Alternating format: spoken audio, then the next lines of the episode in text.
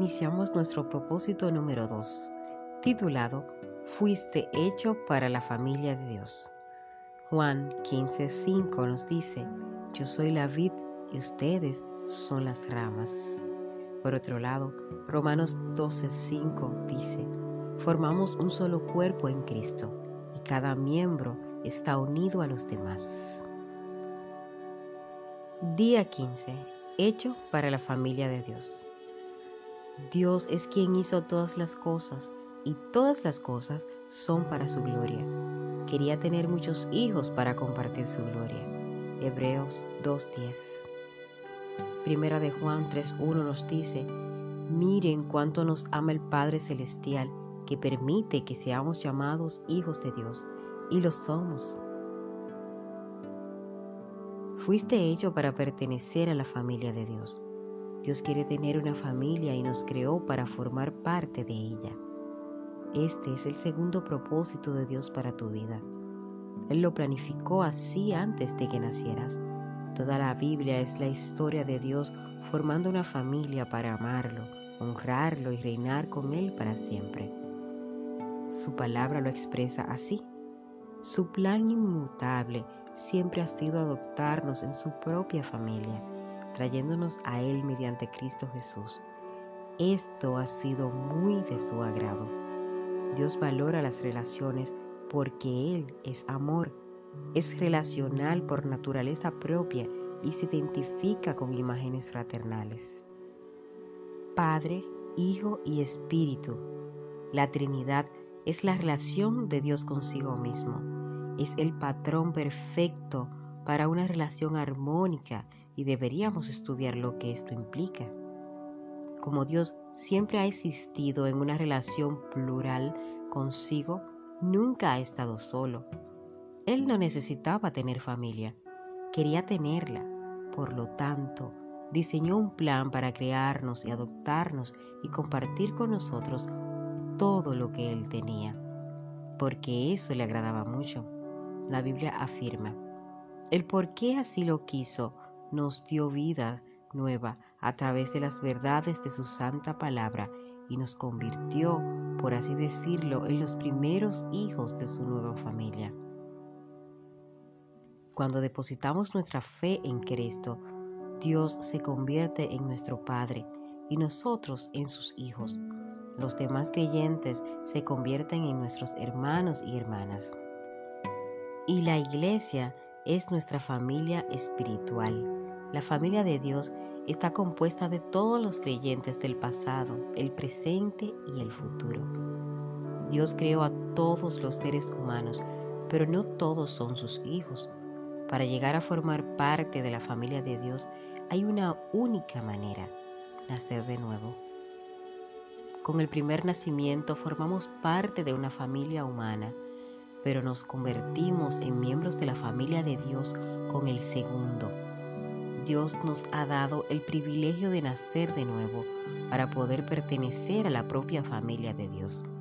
La invitación a formar parte de la familia de Dios es universal, pero hay una condición, tener fe en Jesús.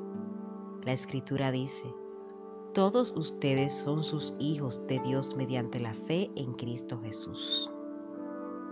Tu familia espiritual es aún más importante que tu familia física porque durará para siempre. Nuestras familias en, esta tierra son dones maravillosos de Dios, pero son pasajeras y frágiles, en ocasiones divididas por el divorcio, la distancia, la vejez e inevitablemente la muerte. En cambio, nuestra familia espiritual, nuestras relaciones con los demás creyentes, continuarán por la eternidad. Es una unión más fuerte, un vínculo más permanente que la consanguinidad. Cuando Pablo se detenía a considerar el propósito eterno de Dios para nosotros, dejaba escapar la alabanza que cita. Cuando pienso en lo sabio y amplio de su plan, me arrodillo y oro al Padre de la gran familia algunos miembros de esta gran familia ya están en el cielo y otros están aquí todavía en la tierra. Beneficios de pertenecer a la familia de Dios. Cuando nacimos espiritualmente en la familia de Dios, recibimos algunos regalos asombrosos. El nombre de la familia, la semejanza, los privilegios, el acceso a la intimidad de la familia y la herencia familiar. La Biblia dice que como somos hijos de Dios, todo lo que Él tiene nos pertenece. El Nuevo Testamento pone de relieve nuestra rica herencia. Nos dice que mi Dios le proveerá de todo lo que necesiten, conforme a las gloriosas riquezas que tiene en Cristo Jesús. Como hijos de Dios tenemos parte en la fortuna familiar. Aquí en la tierra Dios nos da las riquezas de su gracia, bondad, paciencia, gloria, sabiduría, poder y misericordia. Pero en la eternidad recibimos aún más. Pablo quiere que sepamos cuál es la riqueza de su gloria entre los santos. ¿Qué incluye exactamente esa herencia? Primero, estaremos con Dios para siempre. Segundo, seremos completamente transformados para ser como Cristo. Tercero, estaremos libres de pena, muerte y sufrimiento. Cuarto, recibiremos una recompensa y nos asignará puestos de servicio. Quinto, podremos compartir la gloria de Cristo. ¡Qué herencia! Eres mucho más rico de lo que crees. La Biblia afirma que Dios tiene reservada una herencia incalculable para sus hijos. Está conservada para ti, pura e indestructible, incontaminada e inmarchitable. Esto significa que nuestra herencia eterna es invalorable, pura, permanente y está protegida. Nadie nos la puede quitar. Tampoco hay guerras. No hay problemas económicos, no hay desastres naturales que la puedan destruir. Nuestro objetivo y empeño debería ser esta herencia eterna, no la jubilación. Pablo dice, hagan lo que hagan, trabajen de buena gana, como para el Señor y no como para nadie en este mundo, conscientes de que el Señor los recompensará con su herencia. La jubilación es una meta a corto plazo. Deberíamos vivir a la luz de la eternidad. El bautismo nos identifica como la familia de Dios. Las familias saludables tienen orgullo familiar. Sus miembros no se avergüenzan de ser reconocidos como parte de ella. Por desgracia, he conocido a muchos creyentes que nunca se han identificado públicamente con su familia espiritual como Jesús lo ordenó. Por medio del bautismo, esto no es un ritual opcional que pueda refractarse o postergarse. Representa nuestra pertinencia a la familia de Dios. Es el anuncio público al mundo de que no me avergüenzo de ser parte de la familia de Dios. ¿Te bautizaste? Mm, bueno, tú sabrás la respuesta. Jesús ordenó este acto hermoso para todos los miembros de su familia. Su mandamiento fue, vayan y hagan discípulos de todas las naciones, bautizándolos en el nombre del Padre, del Hijo y del Espíritu Santo. Durante años me pregunté por qué la gran comisión de Jesús le asignaba tanta relevancia al bautismo, tanta importancia como las grandes tareas de evangelización y edificación. ¿Por qué es tan importante el bautismo? Pero entonces me di cuenta que el bautismo simboliza el segundo propósito de Dios para nuestra vida, la participación en la comunión de la familia eterna de Dios. El bautismo está lleno de significado. Con él declaramos nuestra fe y compartimos la sepultura y resurrección de Cristo. Representa nuestra muerte a la vieja vida y anuncia nuestra nueva existencia en Cristo. También es una celebración de nuestra incorporación a la familia de Dios. El bautismo es la representación física de una verdad espiritual. representa lo que sucedió en el momento cuando Dios nos adoptó en su familia. Todos fuimos bautizados por un solo espíritu para construir un solo cuerpo. Ya seamos judíos o gentiles, esclavos o libres, todos recibimos el mismo espíritu. El bautismo no nos convierte en miembros de la familia de Dios. Eso es posible solo mediante la fe en Cristo.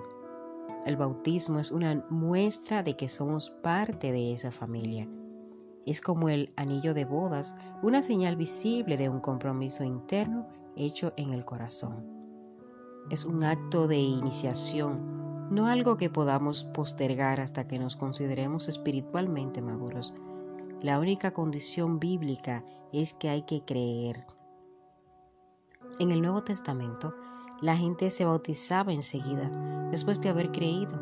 En Pentecostés, el mismo día que aceptaron a Cristo, se bautizaron tres mil personas.